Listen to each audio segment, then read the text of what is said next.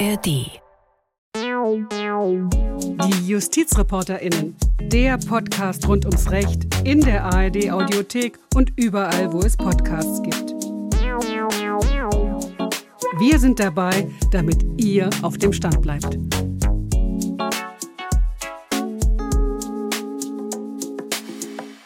Hallo und herzlich willkommen zu einer neuen Folge von Die JustizreporterInnen. Mein Name ist Max Bauer und bei mir hier im Studio ist mein Kollege Christoph Kehlbach. Hallo Christoph. Hallo Max, grüß dich. Ja, es ist erschreckend, was das Recherchemedium Korrektiv aufgedeckt hat. Vor kurzem Rechtsextreme haben sich mit AfD-Politikern und Unternehmern in einer Villa am See bei Potsdam getroffen. Thema war wohl ein Plan, Millionen Menschen aus Deutschland zu vertreiben, einfach nur, weil sie einen Migrationshintergrund haben und auch unabhängig davon, ob sie einen deutschen Pass haben. Rechtsradikale propagieren solche Deportationen schon länger. Sie sprechen dann von Remigration, so zum Beispiel auf dem Parteitag der AfD zur Europawahl im vergangenen Jahr in Magdeburg die Kandidatin Irmhild Bosdorf. Es ist egal, wie die Frage lautet. Massenzuwanderung ist immer das Problem und niemals eine Lösung.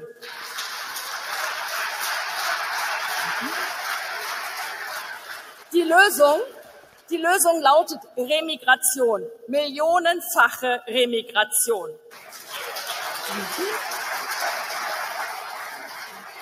Ja, da gab's Applaus auf dem AfD-Parteitag für millionenfache Remigration, sprich Vertreibung. Das war die Reaktion auf die AfD-Kandidatin Imhild Bosdorf. Sie wurde dann mit 76 Prozent auf die Liste der AfD für die Europawahl gewählt. Ein rassistisches Politikkonzept wird auf einem AfD-Parteitag beklatscht. Und wichtige AfD-Politiker treffen sich mit Rechtsextremisten. Sind die Dinge, die jetzt immer mehr ans Licht der Öffentlichkeit kommen, nicht auch ein Grund, jetzt ein Verbotsverfahren gegen die AfD einzuleiten? Und welche welche verfassungsrechtlichen Fragen stellen sich dabei? Das ist Thema bei uns heute hier im Podcast und diese Fragen wollen wir vor allem einem Verfassungsrechtler stellen, nämlich Alexander Thiele. Er ist Professor für Staatstheorie und öffentliches Recht an der Business and Law School in Berlin. Hallo Alexander Thiele. Hallo und vielen Dank für die Einladung. Sehr gerne, Herr Thiele. Hallo auch von mir. Herzlich willkommen bei uns im Podcast. Steigen wir doch mal direkt ein und bleiben gerade bei diesem doch sehr aktuellen Thema. Hat sich denn durch diese neuen Recherchen bezüglich dieses Treffens, bei denen diese Remigrationspläne besprochen wurden, etwas geändert an der Einschätzung zum Thema AfD-Verbotsverfahren? Hat das irgendeinen Einfluss auf die Erfolgschancen eines möglichen Verfahrens? Also bei dem Parteiverbotsverfahren geht es ja um ein sehr umfangreiches Verfahren, bei dem in mühsamer Kleinarbeit versucht werden muss darzulegen, dass eine Partei sich in aktiv kämpferischer Weise gegen die Verfassungsordnung richtet. Und das sind dann eben typischerweise nicht einzelne Aktionen von einzelnen Personen, sondern das sind eben ganz viele unterschiedliche Dimensionen, die man zusammenführen muss. Das Parteiprogramm, das Handeln der Funktionäre, das Auftreten im öffentlichen Raum und so weiter und so weiter. Und da ist auch dieses Treffen natürlich ein nicht ganz unwesentliches Puzzleteil, aber es setzt das ganze Puzzle sicherlich alleine noch nicht zusammen. Was wir aber sehen, ist, dass es auch auf der gesellschaftlichen Ebene auf einen gewissen, ja, also einen gewissen Widerhall findet auf der gesellschaftlichen Ebene, so einen gewissen Nerv getroffen hat, der nochmal zeigt, worum es vielleicht bei der AfD im Kern eigentlich geht. Und dann schauen wir doch mal auf die Grundsätze, die für ein solches Verbot nötig wären, die Voraussetzungen. Sie haben es eben schon angesprochen.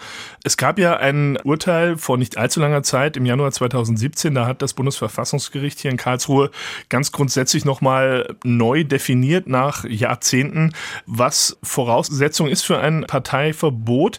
Die NPD, äh, um die es damals ging, die wurde nicht verboten. Warum nicht? Ja, in der Tat. Es ist ja so, dass der Artikel 21, der dieses Parteiverbot ermöglicht, verlangt, dass man sich also in aktiv kämpferischer Weise gegen die demokratische Grundordnung, gegen die freiheitlich-demokratische Grundordnung richtet. Und das Verfassungsgericht hat also die Chance genutzt, das mal auszubuchstabieren, was das heißt, nachdem es ja das letzte Mal in den 50er Jahren darüber entschieden hatte, beim KPD-Verbot. Und es hat den Begriff durchaus eng gefasst, hat also das Fundament, auf dem wir die demokratische Ordnung errichten, sehr eng interpretiert und gesagt, es geht wirklich um die fundamentalen Werte.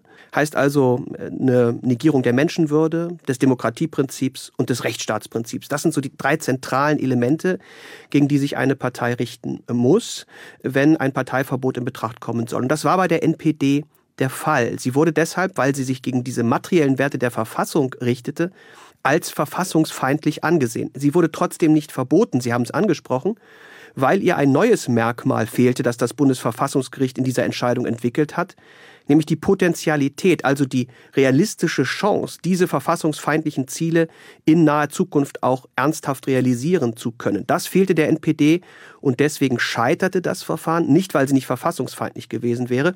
Und äh, bei der AfD ist klar, dieses Problem der Potentialität in Anführungsstrichen, das haben wir bei ihr nicht. Bei ihr geht es wirklich um die Frage, ist sie materiell verfassungswidrig oder nicht. Sie haben jetzt die beiden Hauptvoraussetzungen genannt, Alexander Thiele. Also man braucht ein verfassungsfeindliches Handeln, verfassungsfeindliche Ziele einer Partei für ein Parteienverbot und dann irgendwas Aktives und vor allem noch eine Aktivität, die politisch auch die Chance hat, dass diese Ziele umgesetzt werden können, diese verfassungsfeindlichen. Lassen Sie uns mal dabei bleiben. Übertragbarkeit, NPD-Verbotsverfahren auf das AfD-Verbot, weil das interessiert jetzt, glaube ich, relativ viele Leute. Was wäre jetzt anders, wenn man sich daran machen würde, wirklich ein AfD-Verbotsverfahren einzuleiten? Naja, also was man jetzt eben tun müsste, wäre, man müsste die Verfassungsschutzberichte sich jetzt im Einzelnen anschauen, die ja quasi den ersten Anhaltspunkt dafür liefern, wie die AfD insgesamt und wie die Funktionäre der AfD insgesamt so auftreten.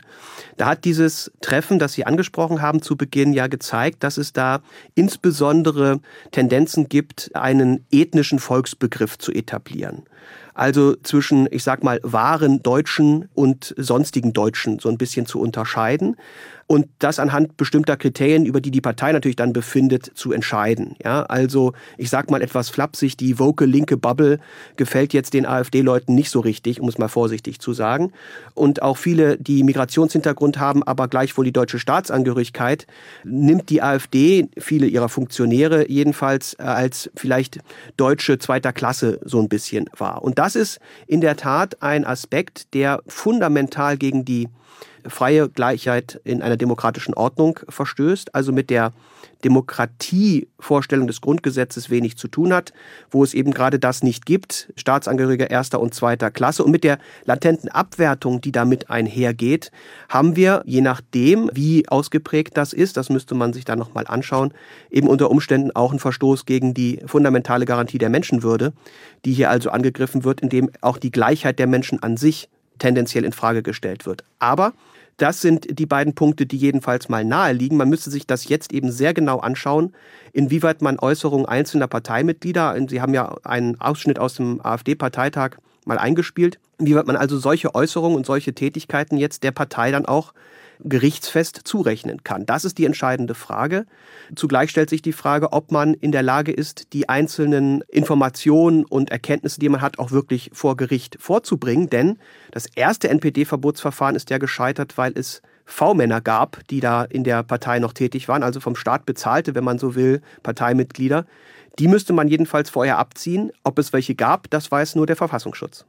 Sie haben jetzt wichtige Punkte angesprochen, vor allem die Frage der Zurechnung von verfassungsfeindlichen Äußerungen zur Gesamtpartei ist ein Punkt, auf den wir sicher gleich noch kommen würden. Ich würde gerne noch mal einen Schritt vorher doch bei einem ganz konkreten Beispiel bleiben, nämlich auf der ideologischen Ebene. Mir scheint es so zu sein, wenn ich das alte NPD-Urteil mir anschaue, dass da diese Frage völkisch-ethnischer Volksbegriff, die Definition sozusagen eines Volkskörpers, man würde sozusagen historisch sagen, einer Volksgemeinschaft, dass das wirklich ja gegen die Grundideen von gleichen und freien Menschen, von Menschenwürde verstößt. Das heißt, man müsste wirklich der AfD nachweisen, dass das ihre Ideologie ist. Ein solcher völkischer Volksbegriff, wo man einfach Menschen rausfallen lässt, weil man eben irgendwie irgendwie meint, dass diese Menschen nicht dazu gehören zu einer wahren deutschen Gesellschaft. Ist das richtig? Genau so ist es. Das Grundgesetz geht eben davon aus, dass die Staatsangehörigkeit sich nicht unterteilen lässt in verschiedene Kategorien. Es gibt nicht deutsche erster und zweiter Klasse, sondern es gibt deutsche Staatsangehörige. Punkt. Und die genießen die volle politische Gleichheit, sind weder besser noch schlechter als jeder andere. Und das Grundgesetz vor dem Hintergrund der Erfahrung mit der NS-Zeit ist also fundamental entgegengesetzt jeder Idee, die versucht, hier einen ethnischen Volksbegriff zu etablieren, bei dem es ja dann tatsächlich nicht einmal auf die Staatsangehörigkeit ankommt. Also danach könnten ja Menschen sozusagen die deutsche Staatsangehörigkeit faktisch haben obwohl sie nicht formal Deutsche sind. Und andersrum könnten formal deutsche Staatsangehörige diese Staatsangehörigkeit, diese Volkszugehörigkeit abgesprochen bekommen. Das ist etwas, was mit der Idee der demokratischen Gleichheit schlicht und ergreifend nicht vereinbar ist, jedenfalls so, wie sie das Grundgesetz versteht. Und in der Tat müsste man dann jetzt also versuchen, oder zumindest mal den Indizien, die es ja schon gibt, nachgehen, inwieweit diese Ideologie tatsächlich das Verhalten der führenden Parteifunktionäre und der Partei damit insgesamt prägt. Das ist nicht ganz einfach, natürlich, und das wird keine einzelne schriftliche, eidesstattliche Erklärung von einem Herrn Höcke geben, dass das so ist, sondern man muss jetzt eben dann versuchen, das zusammenzutragen aus Auftritten, aus Zusammenkünften und so weiter. Das könnte aber relativ schwer werden, wenn ich jetzt mich nochmal zurückerinnere an dieses NPD-Verbotsverfahren, wo es 2017 äh, das Urteil gab. Da standen diese Dinge, diese Einengung des Volksbegriffs ja mehr oder weniger fast wortwörtlich im Parteiprogramm. Ganz, ganz öffentlich wurde das auch propagiert von der NPD und von deren Funktionären. Die haben da kaum ein Blatt vor den Mund genommen und diese Dinge gesagt. Wenn man sich jetzt das Parteiprogramm der AfD anschaut, dann ist das eben ein anderes als das der NPD. Wenn man auch die offiziellen Äußerungen von AfD-Politikern sich anhört, wird man auch sehr schnell auf Dinge stoßen wie, naja, das war kein AfD-Treffen, worum es jetzt hier ging, was diese Korrektivrecherche ergeben hat. Da waren zwar AfD-Mitglieder vor Ort, aber das war nicht von uns. Man hört auch immer wieder von AfD-Vertretern, wenn es irgendwelche Missstände gibt, Personen, die vom Boden des Grundgesetzes abfallen und diesen Boden verlassen, dann würde die Partei auch reagieren und auch eventuell einen Parteiausschluss dann in Erwägung ziehen oder eben sogar durchsetzen.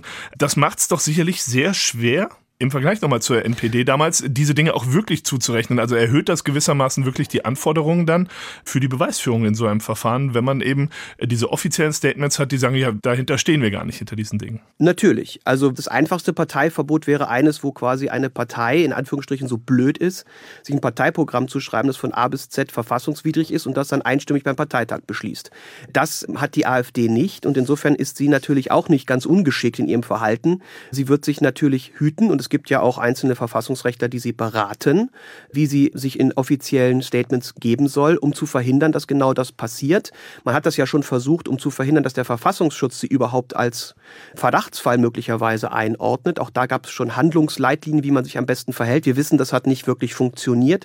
Und es hat auch nicht verhindert, dass der Verfassungsschutz etwa in Thüringen oder auch in Sachsen ja zum Ergebnis kommt, dass der jeweilige Landesverband eindeutig rechtsextrem anzusehen ist.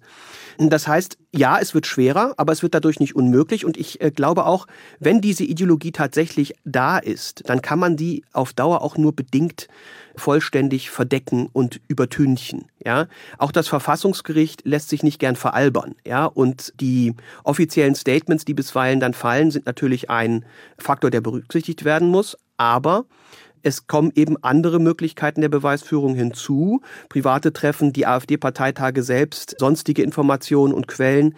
Es wird schwerer, ja, weil die AfD auch aus dem NPD-Verfahren mit Sicherheit ihre Lehren gezogen hat. Aber das heißt nicht, dass man es nicht versuchen sollte, jedenfalls mal zu überprüfen, was denn möglicherweise gerichtsfest schon da ist. Denn bisher haben wir ja nur, in Anführungsstrichen, die Verfassungsschutzberichte. Das ist eine, wenn man so will, eine Meinungsäußerung einer bestimmten Behörde, die der Regierung angehört.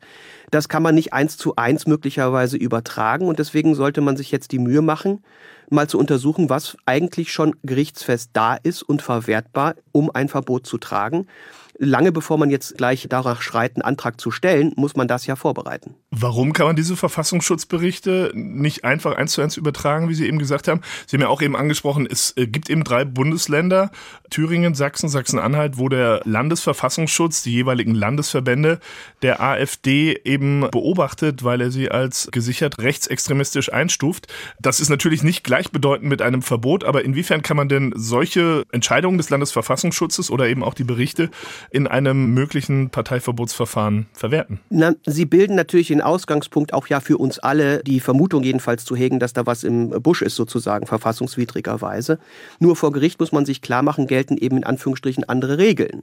Der Verfassungsschutz macht das in einem relativ freien Verfahren, teilweise ja auch mit verdeckten Methoden, fragt also jetzt die AfD nicht, was sie dazu sagt, wie sie sich dazu verhält, gibt gibt ihr nicht die Möglichkeit, irgendwie das zu entkräften. All das würde vor Gericht ja passieren.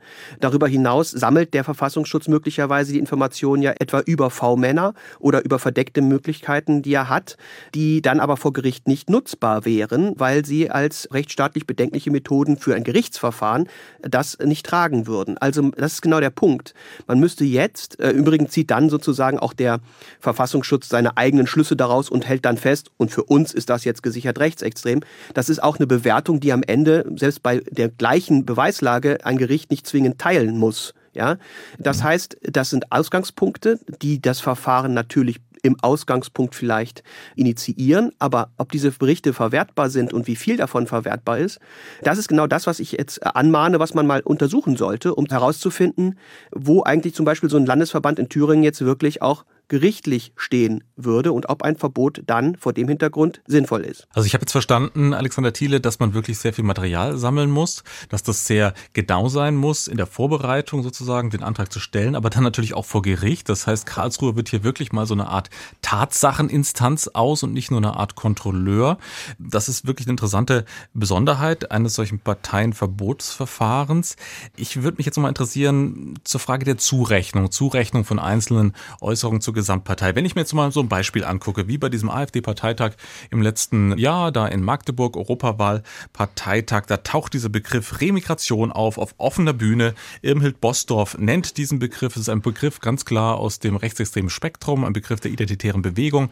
Jeder weiß, im rechten Spektrum, was damit gemeint ist, die Deportation von Millionen von Menschen, nur weil sie eben eine Migrationsgeschichte haben. Dann bekommt diese Kandidatin Applaus, wird mit 76 Prozent auf diesem Parteitag gewählt. Das heißt, da scheinen viele dahinter zu stehen, wird Kandidatin der Partei für die Europawahl, also nicht für irgendeine kleine Wahl. Ist das nicht ein wirklich sehr, sehr deutliches Indiz für die Verfassungsfeindlichkeit dann auch der gesamten Partei? Oder was?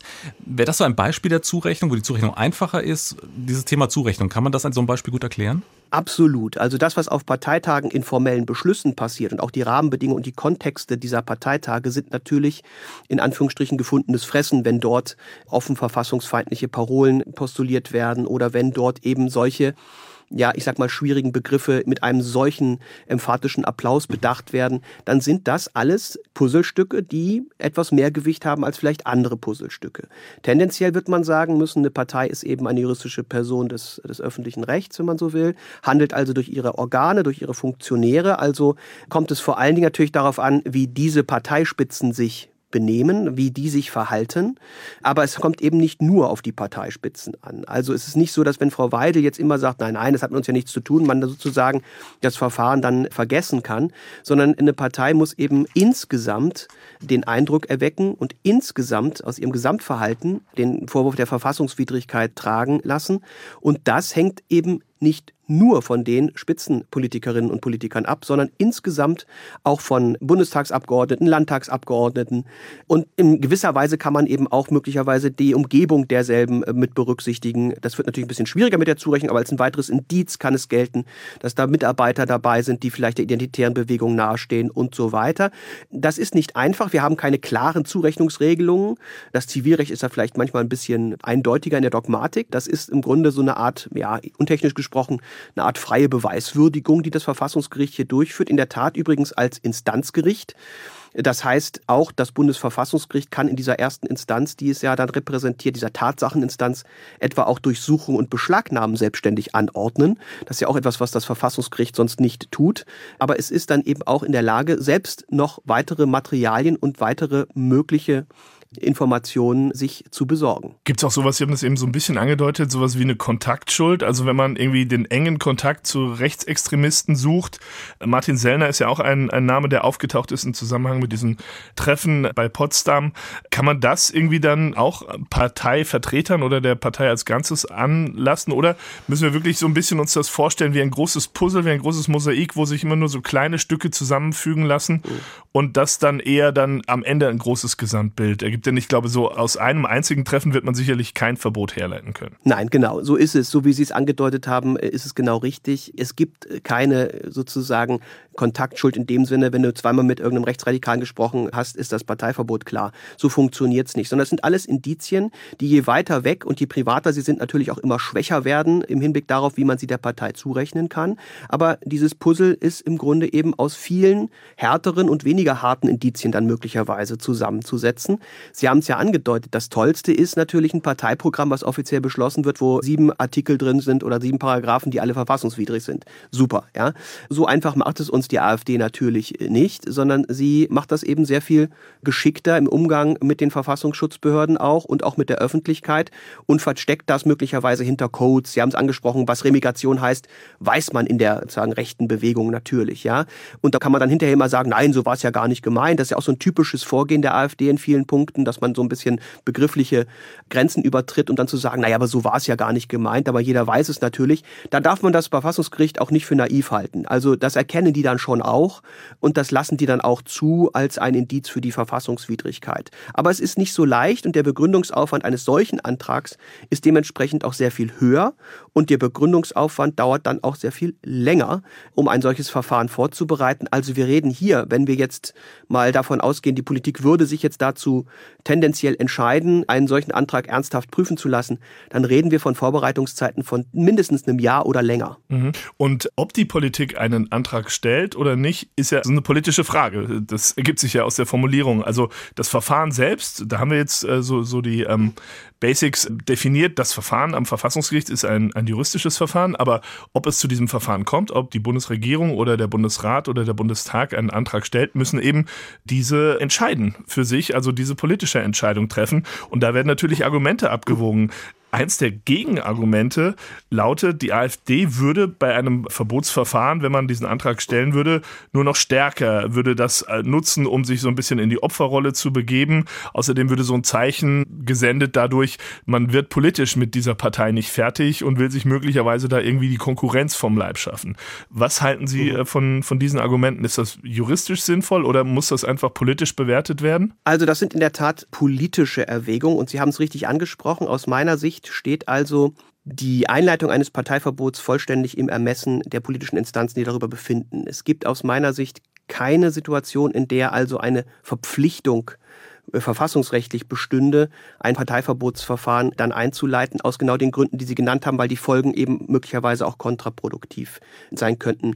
Mein Kollege Matthias Hong sieht das ein bisschen anders. Der hat vorgetragen, dass also je verfassungswidriger in Anführungsstrichen, also je eindeutiger das ist, umso mehr verdichtet sich dieses Ermessen und reduziert sich quasi. Ich würde das nicht teilen, weil ich glaube, dass das eben am Ende doch eine politisch so brisante Frage ist, dass das Recht da sich lieber raushalten sollte, was also die Frage der Einleitung angeht. Und zwar genau aus den Gründen, die Sie genannt haben. Denn in der Tat, wir sehen hier auch so eine gewisse Verschiebung in der gesellschaftlichen Wahrnehmung. Gehen Sie mal ein paar Jahre zurück. Da war die Frage, wird die AfD vom Verfassungsschutz beobachtet? Eine, die mit einer gewissen, ich sag mal, Brandmarkung der Partei einherging wo man sich auch erhofft hat, dass, naja, wenn die Partei vom Verfassungsschutz beobachtet wird, dann würden die Parteimitglieder vielleicht einige davon abschrecken, dann beizutreten oder dabei zu bleiben. Dann werden die möglicherweise auch von der Wahl der Partei absehen. Und das hat sich gedreht, in Anführungsstrichen. Mittlerweile ist das überhaupt nicht mehr so. Mhm. Man hat fast den Eindruck, dass fast schon so eine Art Nobilitierung der Partei ist, denn das Misstrauen gegen die staatlichen Behörden, die ja so eine Untersuchung dann anordnen und die Verfassungsschutzämter ist mittlerweile so groß, dass man sich teilweise des Eindrucks nicht erwehren kann, dass das fast schon als etwas Positives eher gilt, ja, weil man eben gegen das System steht. Natürlich beobachten die uns jetzt auch, ja, und genauso ist es meine Befürchtung, vielleicht sogar mittlerweile bei einem eingeleiteten Verbotsverfahren, was ja eigentlich zum Ausdruck bringt, Leute, die stehen nicht auf dem Boden des Grundgesetzes. Und was ja eigentlich dann, wenn man in einer demokratischen Gesellschaft lebt, dazu führen müsste, dass man sagt, tatsächlich müsste das doch jetzt zu einer gewissen, ich sag mal, Zurückhaltung, was die Partei angeht, führen zumindest, ja. Als man also sich dreimal überlegt, ob man da hingeht, scheint das jetzt nicht mehr so zu sein. Ich finde das bedauernswert und beklagenswert, stelle das jetzt erstmal nur fest. Und das bedeutet aber eben auch, dass ein solches Parteiverbotsverfahren eben unter Umständen, jedenfalls weil es ja mehrere Jahre dauert, in den ersten Jahren vielleicht sogar dazu führt, dass die AfD eher noch an Zuspruch gewinnt was ich absurd finde. Ja, also weil sie verboten werden soll, unterstütze ich die Partei jetzt auch noch. Aber das scheint mir so eine Tendenz zu sein, die ich jedenfalls, wenn ich die Verfassungsschutzbeobachtung jetzt mal mir beleuchte, in der Gesellschaft vorhanden zu sein scheint. Ja, das ist eine ganz bedenkliche Entwicklung, die Sie richtig ansprechen, Alexander Thiele, dass allein schon sozusagen diese Debatte darüber, ob die AfD verfassungsfeindlich ist oder nicht, anscheinend die Zweifel an ihr erstmal nicht bestärkt. Ich würde gerne trotzdem nochmal auf ein anderes Gegenargument gegen ein Parteiverbotsverfahren eingehen, was auch eine gewisse Rolle zu spielen scheint, gerade in der Debatte, nämlich die Frage, wenn man denn die AfD verbieten würde, was passiert sozusagen mit den Wählern oder demokratietheoretisch gesprochen? Bekommt man nicht ein riesen Repräsentationsproblem mhm. irgendwann, wenn man eine Partei, die in manchen Bundesländern da um die 30 Prozent bei Umfragen steht, wenn man die einfach sozusagen verbietet und sie aus der politischen Landschaft verschwindet. Ja, und mhm. was machen die Menschen, die sich da repräsentiert fühlen? Also das ist natürlich ein Problem, was dem Parteiverbotsverfahren schlicht und ergreifend immanent ist. Äh, die Partei, die verboten werden soll, hatte vorher Wähler. Ja, sonst wäre sie keine Partei, sonst würde man sie gar nicht bemerken. Das heißt, das ist Oder etwas, was offensichtlich sie nicht verboten werden. Sorry, wenn ich rein. Das ist jetzt, das ist jetzt ja neu. Das ja. ist jetzt ja die, die, neue, die neue Entscheidung des Verfassungsgerichts. Aber generell ist das, wenn man jetzt mal die Väter und Mütter des Grundgesetzes sich anschaut, die über die Potenzialität ja noch nicht nachgedacht nachgedacht haben, wenn wir ehrlich sind, ja. ähm, dann, dann ist es ja offenkundig, dass mit einem Parteiverbot immer einhergeht, dass man die Wählerinnen und Wähler dieser Partei in gewisser Weise jetzt nicht abstraft, aber ihnen jedenfalls mal so einen gewissen Denkzettel schon auch erteilt. Das ist natürlich so. Nur muss man da als Verfassungsrechte und als jemand, der an die wehrhafte Demokratie glaubt, natürlich sagen, naja, ihnen wird ja nicht abgesprochen, danach zu wählen, nur wir möchten schon gern, dass sie eine verfassungsgemäße Partei wählen. Und wenn man sich repräsentiert sieht durch eine verfassungswidrige Partei, dann muss man vielleicht nochmal über sein Demokratieverständnis Verständnis nachdenken. Und das kann man dann möglicherweise nicht unbedingt auf die staatliche Instanz, nämlich das Verfassungsgericht in dem Fall oder die Regierung schieben, die so eine Partei dann verbietet.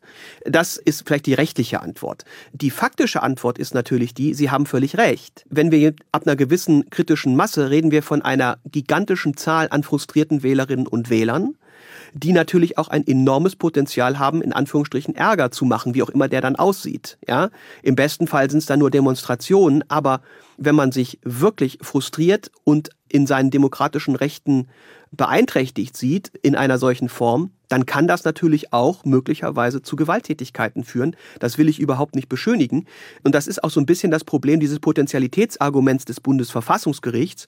Denn wir hätten ja eigentlich die AfD wahrscheinlich jetzt nie verbieten können. Als sie zu schwach war, war sie nicht rechtsradikal und als sie rechtsradikal wurde, langsam war sie schon stark genug, sodass man sie nicht mehr verbieten konnte, weil sie viele Wählerinnen hat. Also das will ich jetzt nicht nur auf das Verfassungsgericht schieben, dieses Problem. Das ist ein generelles Problem, das wir bei der wehrhaften Demokratie haben, dass man sich ja immer, Sie haben es vorhin angesprochen, dem Vorwurf ausgesetzt sieht, irgendwie unliebsame Opposition loswerden zu wollen. Und das ist aber etwas, mit dem man dann leben muss, wenn man solche Instrumente zieht. Also noch mal kurz die Nachfrage, um es zuzuspitzen. Gibt es überhaupt einen Ausweg aus diesem Dilemma oder bleibt dann einfach nur im Endeffekt ein bisschen Verfassungs politisch, verfassungstheoretisch auch der Rekurs auf ja die Herkunft dieser Norm. Wehrhafte Demokratie, Sie haben es gesagt, Erfahrung aus der Geschichte und die Entscheidung einfach, wenn die Gefahr da ist, also ein bisschen so ein Gefahrenabwehrgedanke, wenn die Gefahr da ist, dann ist dieses Instrument eben da und da ist es wichtiger, die Demokratie zu schützen, als ja auf die Repräsentationswirkung, die demokratische Rücksicht zu nehmen. Wäre das die Abwägung, die man treffen muss?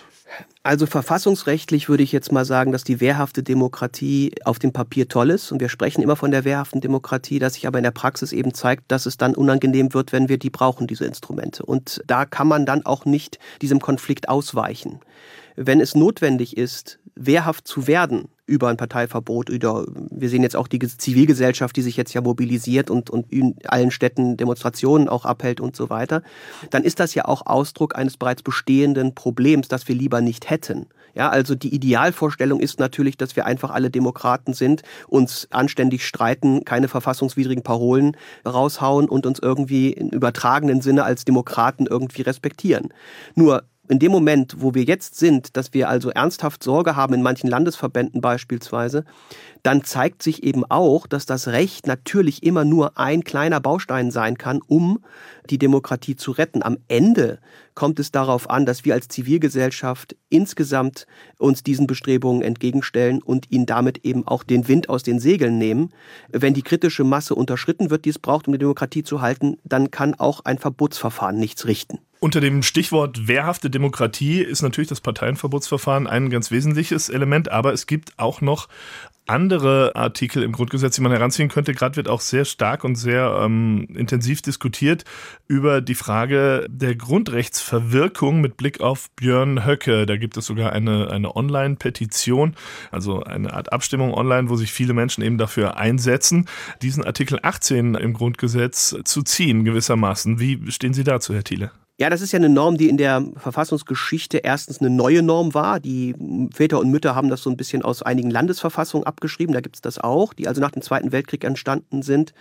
Aber im Übrigen ist es also eine völlig neuartige Konstruktion, die wir vorher nicht kannten. Und sie hat in der Verfassungsgeschichte der BRD auch jetzt keine große Rolle gespielt. Es gab vier Verfahren, die alle gescheitert sind.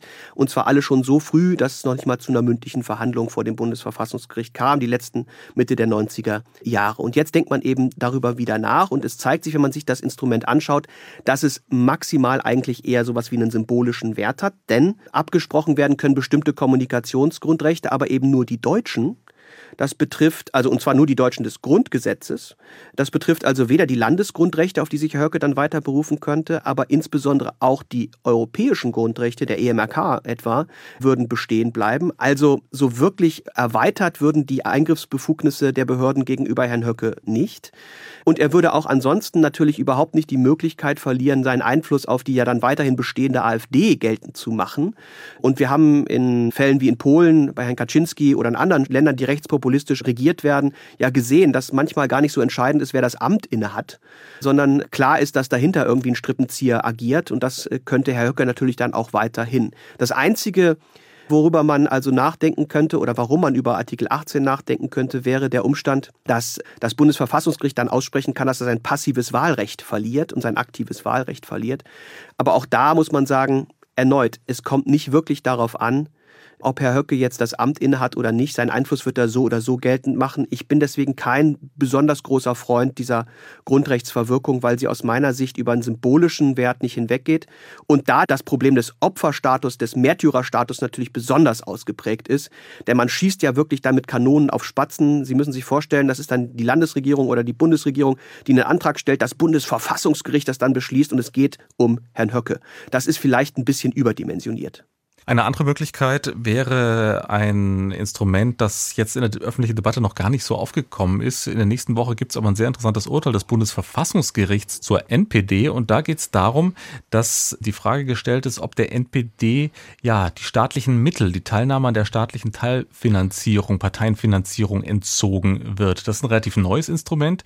Das wurde erst eingeführt nach dem letzten NPD-Verbotsverfahren, auch auf Hinweis des Bundesverfassungsgerichts selber.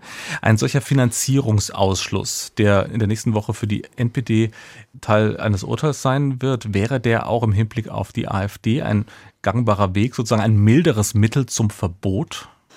Nein, muss man tatsächlich sagen. Das ist tatsächlich, wenn man so will, etwas seltsam ja zustande gekommen. Sie haben es angesprochen, das Verfassungsgericht hat ja festgehalten, die NPD ist nicht verfassungswidrig, weil sie nicht genug Potenzial hat. Aber, so hat das Verfassungsgericht es so bis in einem Obiterdiktum angedeutet, naja, solchen Parteien könnte man ja zumindest die Finanzierung vielleicht entziehen, wenn man das verfassungsrechtlich regelt.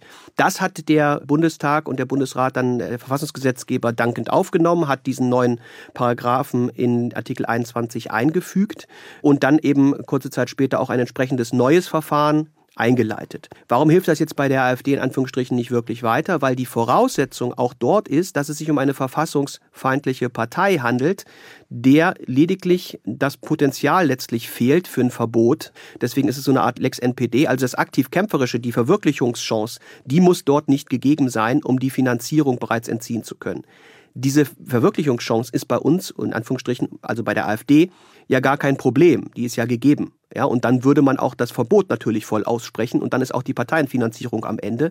Man kann also jetzt nicht sagen, nein, wir wissen nicht genau, ist sie verfassungsfeindlich oder nicht, dann lass uns mal einfach nur das Geld wegnehmen. Das funktioniert nicht, denn der Nachweis der Verfassungsfeindlichkeit wäre der gleiche. Also das Prüfprogramm sozusagen, das Karlsruhe durchführen musste, Verfassungsfeindlichkeit, wäre das gleiche, sagen Sie jetzt. Ich denke jetzt aber auch so ein bisschen verfassungspolitisch. Man hat ja doch sehr große Hemmnisse als Demokrat, wirklich eine Partei ganz rauszunehmen aus mhm. dem politischen Spiel. Da ist sehr schnell der mhm. Vorwurf da, ihr cancelt hier eine ganze Partei Partei, ihr nehmt 30 Prozent der Bevölkerung mhm. quasi die politische Repräsentation.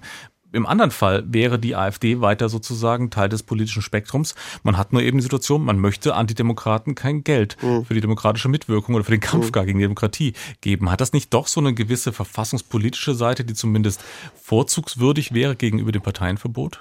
Na, das würde ich bezweifeln. Also das wirkt dann schon etwas seltsam, denn dann würde man feststellen, sie ist verfassungsfeindlich. Das Gericht würde das auch feststellen. Es würde auch jedem klar sein, dass man sie jetzt auch verbieten könnte nach Artikel 21.2. Das macht man aber nicht, sondern man lässt jetzt eine verfassungsfeindliche Partei bestehen, obwohl man sie verbieten könnte, nur damit sie wie Wählerinnen und Wähler sie weiter wählen können. Ähm, das scheint mir doch etwas fragwürdig zu sein. Also das normale Programm des 21 ist schon das Verbot, wenn etwas verfassungswidrig ist. Und das sollten wir an der Stelle dann auch nicht zur Schonung der Bürgerinnen und Bürger, die die AfD bis dahin gewählt haben, glaube ich, dann vermeiden, sondern wir sollten das dann auch dann tun. Ich wollte nur sagen, dass quasi es jetzt nicht einfacher, das Verfahren nicht einfacher macht zunächst einmal. Ja, also das Verfahren ist genauso kompliziert, denn die Potentialität bereitet uns ja heute schon keine Probleme, das nachzuweisen, dass sie die Potentialität hat. Und alles andere müssten wir genauso nachweisen wie bei einem Verbotsverfahren. Und wenn die Partei dann wirklich verboten werden kann, weil sie alle Merkmale erfüllt, dann sollte sie aus meiner Sicht auch verboten werden. Das ist auch das, was das Grundgesetz ja eigentlich vorsieht. Der 21.2 lautet ja, verfassungswidrige Parteien sind verboten. Das sagt Alexander Thiele, Professor für Staatstheorie und öffentliches Recht an der Business and Law School in Berlin. Herr Thiele, ganz herzlichen Dank, dass Sie sich die Zeit genommen haben, mit uns so intensiv zu diskutieren. Es war sehr erhellend und sehr interessant. Dankeschön. Vielen, vielen Dank nochmal für die Einladung und äh, weiter so, toller Podcast. Das Lob nehmen wir natürlich sehr gerne mit. Vielen Dank äh, nach Berlin. Ähm, für heute war es das mit unserer Folge zum Thema Schutz der Demokratie. Welche rechtlichen Instrumente gibt es denn gegen Verfassungsfeinde und welche Voraussetzungen hat denn das Parteienverbotsverfahren, über das aktuell so viel diskutiert wird? Wenn euch diese Folge gefallen hat, äh, oder auch wenn ihr Anregungen oder Kritik habt, dann schreibt uns sehr gerne. Die E-Mail-Adresse lautet justizreporterinnen.swr.de. Justizreporterinnen.swr.de ist die Adresse und wir haben jetzt noch einen kleinen Podcast-Hinweis für euch. Ja, und zwar auf den NDR-Podcast Aufruhr über Wut, Demos und Zusammenhalt. ARD Also ich würde mich hier mit jedem hinstellen, wenn es für die richtige Sache ist. Liebe, Freiheit, Selbstbestimmung! Die behaupten, wir sind alle rechtsextrem. Nein, wir haben nur unsere Meinung. Wir haben einfach extrem recht. Es ist Frühling 2023. Wir stehen unter einer großen Deutschlandflagge am Hafen in Wolgast. Um uns herum die wöchentliche Demo gegen die Regierung, gegen den Krieg, gegen die Corona-Maßnahmen, gegen das LNG-Terminal, gegen Geflüchtete. Nicht nur hier, auch in vielen anderen Teilen Vorpommerns ist man ziemlich doll dagegen. Uns hört schon lange keiner mehr zu. Und da wird einfach über unsere Köpfe hinweg entschieden.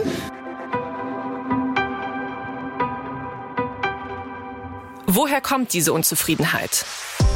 Wir sind ins Auto gestiegen und in unserem neuen Podcast nehmen wir euch mit auf eine Reise durch Vorpommern. Eine Reise über Demos und Wut. Wir finden eine Gruppe Menschen, die es so ähnlich wohl in vielen Regionen Deutschlands gibt, vielleicht sogar Europas. Menschen, die wütend sind und die nach Gemeinschaft suchen, die sie auf den Demos finden. Und dort schlägt uns auch eine Welle an Rassismus, Antisemitismus und Verschwörungsideologien entgegen. Wir haben einen Aufruhr gefunden. Wer sind diese Menschen, die auf die Straßen gehen? Was hat sie dazu gebracht und vor allem, was jetzt? Wie kommen wir wieder zusammen? Den NDR MV Podcast Aufruhr über Wut, Demos und Zusammenhalt könnt ihr in der ARD Audiothek hören. Jetzt schon mal abonnieren, damit ihr keine Folge verpasst. Aufruhr über Wut, Demos und Zusammenhalt. Ein Podcast vom NDR. Hört ruhig mal rein. Ja, und das war's jetzt von uns, von den JustizreporterInnen. Hier verabschieden sich Christoph Kehlbach und Max Bauer. Tschüss.